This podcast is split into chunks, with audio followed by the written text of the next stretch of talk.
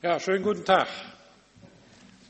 Haben sich Ihre Meinung schon gebildet über diesen Gottesdienst, was Sie da alles gesehen, danke, und gehört haben? Bild dir deine Meinung, das war oder ist noch ein Werbeslogan für die Bildzeitung. Nun besteht bei der Bildzeitung nicht gerade der Verdacht, besonders genau und objektiv zu berichten. Nein, ihren Herausgebern geht es hauptsächlich um möglichst hohe Auflagenzahlen. Am besten verkauft sich eben, was die Leute gerne lesen. Und die Leser der Bildzeitung sind eben neben dem Sportteil vor allen Dingen an Bestätigung ihrer eigenen Meinung interessiert. Und in diesem Sinne ist dieses Blatt auch meinungsbildend. Eine andere Methode, Meinungsbildung in einer vielleicht sogar noch ist Ihnen vielleicht sogar noch vertrauter. Zum Beispiel dieser Spruch, dieses Glas rutscht hier, meine ich nicht, das ist nicht der Spruch. Nee, das muss auf die andere Seite. Das nervt. Zum Beispiel die, eine andere Methode der Meinungsbildung ist vielleicht Ihnen vertrauter. Ja, wenn ich das Ding gleich suche, erinnert mich bitte dran, wo es steht. Die lautet, das habe ich mir doch gedacht. Und das ist den meisten von uns vertraut. Diese Bemerkung kommt immer dann zur Anwendung, wenn sich bei Ihnen der vage Verdacht bestätigt, es bestätigt erscheint. Das habe ich mir doch gedacht, dass du unsere Verabredung wieder vergisst. Das hätte ich dir gleich sagen können, dass das so nicht klappt, wie du dir das gedacht hast. Das habe ich mir gedacht. Das ist ein Ausdruck der Enttäuschung. Merkwürdig. Mit unserem Denken scheint etwas nicht in Ordnung zu sein. Denn jeder denkt sich seinen Teil, macht sich Gedanken über das Verhalten und Aussehen anderer. Mir ist das mal aufgefallen vor vielen, vielen Jahren, als ich noch in der Ausbildung auf dem Predigerseminar war. Da hatten wir einen Bruder aus Russland. Also ich erschien immer im Parker im Gottesdienst und er im schwarzen Anzug. Und was er aber nicht hatte, war eine Krawatte. Da ich ihn mal angesprochen habe, gesagt, Oskar, warum bindest du dir, wenn du schon einen schwarzen Anzug anziehst, nicht noch eine Krawatte um? Das ist weltlich. Das ist Schmuck. Der gehört nicht in den Gottesdienst. Soll ich jetzt? Ja? War, deshalb habe ich mir heute die Krawatte umgeboten. Ich habe wirklich vor der Frage gestanden, machst du es oder machst du es nicht, aber ich dachte, nee, lass das sein. Also so unterschiedlich kann das sein. War das nun eine Ehrfurchtlosigkeit vor Gott? Nein, für ihn nicht, denn die Krawatte ist weltlicher Schmuck. Und damit beleide ich Jesus, sagte er. Ein und dieselbe Situation wird unterschiedlich bewertet. Ich gestehe, dass mir offiziell, dass mir hier offiziell noch keine tiefgehenden unterschiedlichen Standpunkte in Glaubensfragen begegnet sind in unserer Gemeinde, die so krass eben sind, dass eine Spaltung droht. Aber wir haben schon mal Fragen an die Musik, das Liedgut und ähnliches öffentlich diskutiert und es gab unterschiedliche Bewertungen. Ist es denkbar, dass unser Denken deshalb so unterschiedliche Bewertungen ein und derselben Verhaltens führt, weil unser Denkapparat falsch programmiert ist? Könnte es sein, dass die Werteskala für die Beurteilung anderer nicht die richtige ist? Und dazu ein Wort des Paulus aus dem Römerbrief, Kapitel 14 ab Vers 10. Mit welchem Recht verurteilst du einen anderen? Und warum verachtest du deinen Bruder? Nur weil er sich anders verhält? Vergiss nicht, dass wir immer alle vor Gott stehen werden und er über uns urteilt. Hat nicht schon Jesaja geschrieben, so wahr ich lebe, spricht der Herr, vor mir werden alle niederknien und alle werden bekennen, dass ich der Herr bin. So wird also jeder für sich selbst vor Gott Rechenschaft ablegen müssen. Deshalb wollen wir uns nicht länger gegenseitig verurteilen. Keiner soll durch sein Verhalten den anderen in Bedrängnis bringen, oder in seinem Glauben verunsichern. Unser Bibeltext zeigt uns, dass zur konkreten Beurteilung eines Verhaltens drei Perspektiven nötig sind. Das Denken von meinem Standpunkt aus, das Denken vom Standpunkt Gottes aus und das Denken vom Standpunkt des Betroffenen aus. Nur bei Beachtung aller drei Standpunkte gelangen wir zu einem Ergebnis, das der jeweiligen Situation wirklich angemessen ist. Biblische Beurteilung von Situationen oder gar von Menschen ist nichts für eine Schnellgerichtsverurteilung. Erster Punkt, das Denken von meinem Standpunkt aus. Wie sieht die denn oder der denn heute wieder aus? Ist Ihnen dieser Gedanke noch nie gekommen? Dieser Gedanke kann zum einen kritisch sein. Sie sind der Meinung, dass das Outfit des Betreffenden entweder nicht der Person, zur Person passt oder der Umgebung nicht angemessen ist. Es kann aber auch eine innere Bewunderung hinter diesem Gedanken stecken. Toll, das gefällt mir. Es wird deutlich, wenn das Aussehen, das, das Verhalten, das Reden eines Menschen mit unseren persönlichen Werten übereinstimmen, dann gebührt dieser Person unser ganzes Wohlwollen. Widerspricht aber das Aussehen, das Verhalten, das Reden unseren persönlichen inneren Vorstellungen, dann fällt unser Urteil entsprechend negativ aus. Dann bekommt der Betreffende entsprechend als auch zu spüren. Nein, der Platz neben mir ist schon besetzt, da kommt gleich mein Mann. Kann ja sein. Der will Christ sein, der gehört mit zur Gemeinschaft, die gehört sogar zum Vorstand. Mit dem Zeigefinger unserer moralischen Entrüstung spießen wir den anderen auf. Wir haben die richtige Werteskala. So wie wir denken, handeln und aussehen, so ist es richtig. In Klammern sogar biblisch richtig. Unsere Meinung, unserer Meinung nach, unserer Erkenntnis nach, ist der andere nicht richtig davor. Und deshalb muss er sich ändern. Es geht nicht um eine sachliche Feststellung zweier unterschiedlicher Einsichten, sondern es geht um deren Bewertung.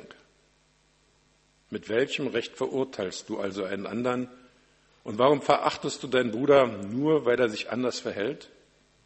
Vergiss nicht, dass wir einmal alle vor Gott stehen werden und er über uns urteilt.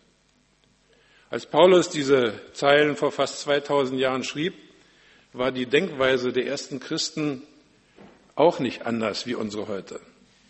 Damals ging es um streng religiöse Fragen. Darf man Fleisch essen, vielleicht sogar Schweinefleisch, das zuvor den heidnischen Göttern geopfert war? Oder musste man sich nur vegetarisch ernähren? Das war eine Frage. Der andere Knackpunkt, der Missfallen erregte, war die Beachtung wichtiger Feiertage. Die jüdischen Feiertage wurden von Experten genau berechnet, nach dem Stand der Gestirne. Ihrer Meinung nach war der Segen, der von der Einhaltung dieser Feiertage ausging, abhängig von dem genauen Datum. Andere widersprachen dem heftig. Dabei kommt beides in der Bibel vor, das Verbot, anderen Göttern zu dienen und das Verbot des Verzehrens von Schweinefleisch und das Gebot der Beachtung der Feiertage. Auf welche Seite würden Sie sich denn schlagen? Was ist denn von einem zu halten, der kein Fleisch isst, aus Angst vor den heidnischen Göttern? Was soll man denn denken von einem, der auf die Stunde genau seine Gebetszeiten einhält, weil, Gottes, weil er Gott ganz ernst nehmen will? Bei so einem kann doch etwas in seiner Jesus-Beziehung nicht stimmen. Das grenzt doch schon an Aberglaube ob der überhaupt seine Bibel richtig liest? Wer so redet und handelt, der passt nicht zu uns. Von dem müssen wir uns distanzieren. Und schon ist der Glaube eines anderen Christen in Frage gestellt. Wenn diese Gedanken vielleicht auch nicht laut geäußert werden, im Geheimen werden sie bewegt. Jeder denkt sich seinen Teil über das ungewöhnliche Verhalten. Und warum verachtest du deinen Bruder? Nur weil er sich anders verhält? Aus dem Denken von dem eigenen Standpunkt her ist Verachtung geworden. Bei einem Bruder, einer Schwester haben wir die Liebe und Zuneigung zu Gott in Frage gestellt. Wer sind wir eigentlich? Dass wir solche Gedanken, dass bei uns solche Gedanken berechtigt sind. Vergiss nicht, dass wir einmal alle vor Gott stehen werden und er über uns urteilt. Wir selbst einmal werden Angeklagte vor Gott sein. Wir werden uns auf die Vergebung durch Jesus berufen. Der Bruder, die Schwester, die in unserer persönlichen Werteskala so schlecht weggekommen ist, steht mit auf der gleichen Stufe. Vor Gott sind wir alle gleich, alle Sünder. Menschen, die der Vergebung bedürfen, für beide musste Jesus sterben.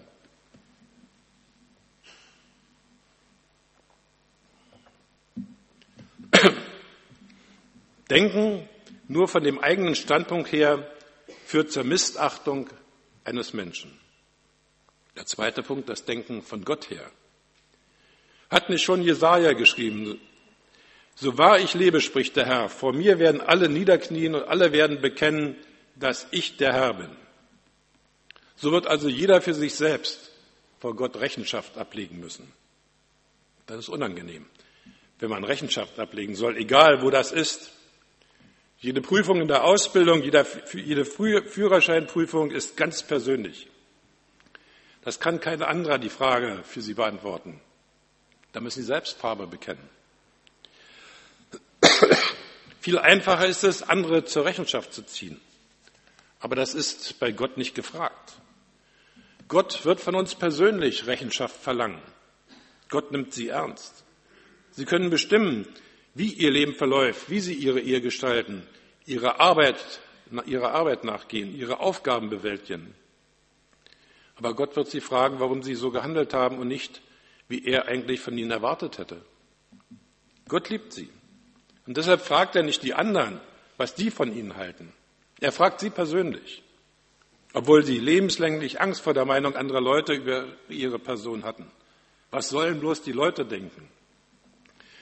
Die Meinung der anderen interessiert Gott nicht die Spur. Sie als Person sind einzig für Gott wichtig. Gott fragt sie auch nicht nach den Taten anderer Leute. Sie müssen nicht verantworten, was die Kreuzritter getrieben haben. Sie werden nicht verantwortlich gemacht für falsche Lehre eines Theologieprofessors. Gott zieht sie nicht zur Verantwortung für das, was die Kirche gemacht hat. Sie müssen auch nicht die Erziehung ihrer Eltern verantworten. Er fragt sie nach ihrem Verhalten. Weil Gott uns Menschen so ernst nimmt, haben wir keine Chance vor ihm zu bestehen. Unser Rechenschaftsbericht fällt äußerst kläglich aus, wenn wir uns nicht hinter den Taten anderer verstecken können, wenn wir niemandem mehr die Schuld für unser Verhalten zuschieben können. Wir sind verloren. Wir haben Gott nur unsere Unfähigkeit anzuzeigen, Liebe zu üben, Frieden zu halten, bei der Wahrheit zu bleiben, andere Menschen nicht zu verurteilen und zu verachten. Am Ende des Rechenschaftsberichts würde immer ein vernichtendes Urteil Gottes über uns stehen müssen. Deshalb fragt uns Gott nicht nach unseren Taten, sondern nach unserer Beziehung zu seinem Sohn Jesus. Er fragt uns nur das eine. Weißt du, dass mein Sohn für dich starb an deiner Stelle? Kannst du dich darauf berufen, dass er für alle deine Unfähigkeiten bezahlt hat? Das ist das Einzige, was wir zu unserer Rechtfertigung vorbringen können. Jesus starb für mich. Er hat für alle meine Lieblosigkeit bezahlt.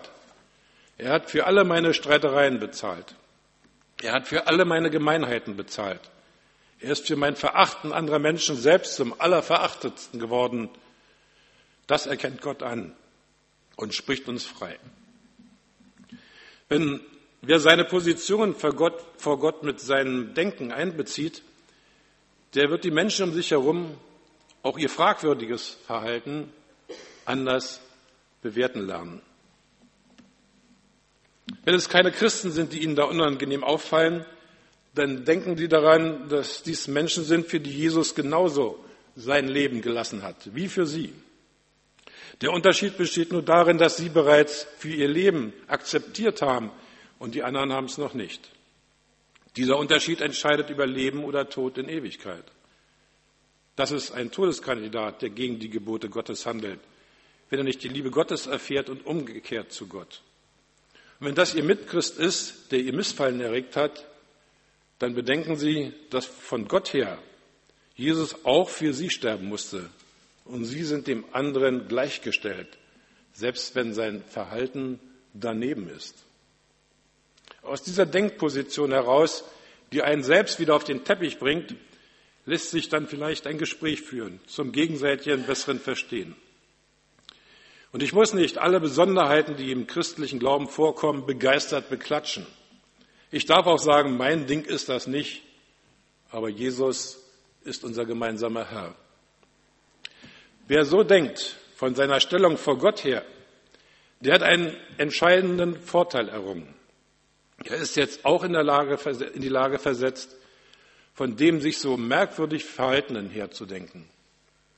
Dritter Punkt, das Denken vom anderen her. Deshalb wollen wir uns nicht länger gegenseitig verurteilen. Keiner soll durch sein Verhalten den anderen in Bedrängnis bringen oder in seinem Glauben verunsichern. Du liegst völlig falsch. Dein Denken ist unbiblisch. Dein Verhalten ist Sünde. Ganz schnell steht unser Urteil fest. Wir sind, wie gesagt, von Natur aus Spezialisten im Schnellgerichtsverfahren. Eine abwertende Handbewegung, ein kurzer vernichtender Blick, der andere ist bei uns unten durch. Egal wie sein Verhalten, seine Ansichten, seine Erkenntnisse sich zukünftig entwickeln werden. Unser Urteil steht fest. Der andere ist abgestempelt und in eine Schublade geschoben. Das gibt ein erhabenes Gefühl, dem anderen dann bei passender Gelegenheit vielleicht noch in Gegenwart entsprechender Leute ihm loszustellen mit seinen verkehrten Ansichten.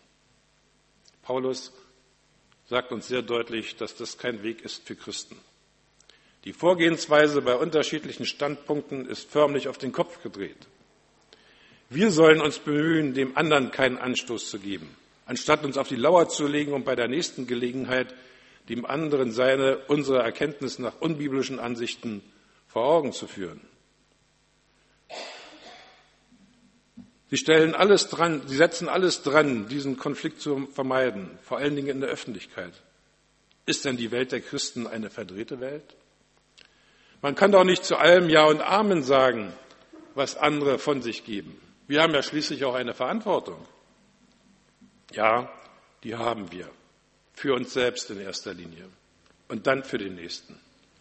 Aber nicht als seine Richter und schon gar nicht als seine Henker. Christen leben nicht in einer verdrehten Welt. Wir leben in der Welt Gottes. Und hier gelten nicht unsere Ansichten, sondern Gottes Maßstäbe. Gott kann es sich leisten, im Gegensatz zu uns, dass in seiner Gemeinde hier und dort auch manch exotische Blume gedeiht. Nach dem Neuen Testament lässt Gott sogar zu, dass Unkraut mit dem Weizen zusammen aufwächst. Wenn er die Zeit für gekommen hält, wird er die Ernte ansetzen. Glaubensfragen von Geschmacksfragen zu trennen, ist ohne ein verändertes Denken nicht möglich. Wir sind auch von unserer Kultur her geprägt. Diese eingangs erwähnte Beispiel mit meinem Bruder auf Krishona mit dem schwarzen Anzug, aber ohne Krawatte, ist typisch dafür. Worum geht es bei den Fragen der, worum geht es bei den Fragen der Beurteilung eines anderen? Es geht im weltlichen Bereich um die Machtfrage. Wer bestimmt, was richtig und was falsch ist? Die Interessengruppen, die Person, die Partei mit dem größten Einfluss bestimmt die öffentliche Denkweise. Dabei bedienen sie sich vor allen Dingen der Medien. Was im Fernsehen zu sehen ist, kann gar nicht so verkehrt sein, sonst würde das nicht gesendet werden. Weil es in der Zeitung steht, muss es legal sein. Weil es legal ist, ist es auch gut. Sie glauben gar nicht, wie leicht wir Menschen uns in unserem Denken manipulieren lassen. Und deshalb ist es so wichtig, dass wir uns selbst kontrollieren, wie wir uns unsere Meinung bilden. Damit es in der Gemeinde Jesu eben nicht zu Manipulationen kommen kann, ist diese dreifache Denkrichtung so wichtig. Was denke ich persönlich über das Verhalten? Wie denkt Gott darüber? Was sagt sein Wort dazu? Aber bitte nicht nur die Bibelstellen lesen, die meinen persönlichen Standpunkt bestätigen. Es geht bei der Korrektur unseres Denkens nicht um das richtig oder falsch, sondern um das Verstehen des anderen Menschen. Wie denkt der? Es geht, geht Jesus um Gemeinschaft unter seiner Leitung und nicht um eine Einheit von Gleichgesinnten. Gleichgesinnte scharen sich um eine Führerpersönlichkeit, um ein Ideal, eine für alle eindeutige Norm gilt. Es gibt in solchen Kreisen keine andere Meinung. In der Gemeinde Jesu ist das völlig anders. Sie steht jedermann offen. Jesus will Vielfalt in seiner Gemeinde. Die Einheit der Christen besteht nicht in einer einheitlichen Meinung, sondern in ihrem Einssein in Christus. Das heißt, vor Jesus sind alle Menschen gleich wert, gleich begnadigte Sünder. Das macht die Einheit der Christen aus. Gleiche Begnadigung für alle Sünder. Es wird immer dann zu Spannungen und Lehrstreitigkeiten unter Christen kommen, wo dieser Standpunkt verlassen wird. Unser Standpunkt ist vor Gottes Richterstuhl und der spricht uns frei, weil Jesus für uns alle sich geopfert hat. Wer das bedenkt, kann leichter das Verhalten eines anderen ertragen, auch wenn es gegen die eigene Erkenntnis geht. Wer seine Stellung vor Gott bedenkt, findet einen Weg zum Herzen des anderen, um über sein andersartiges Verhalten ein klärendes Gespräch zu führen. Und der Standpunkt ist unter dem Kreuz Jesu. Wer da bleibt, findet einen Weg, auch mit merkwürdigen und exotischen Erscheinungen in der Gemeinde auf brüderliche Weise zurechtzukommen. Amen.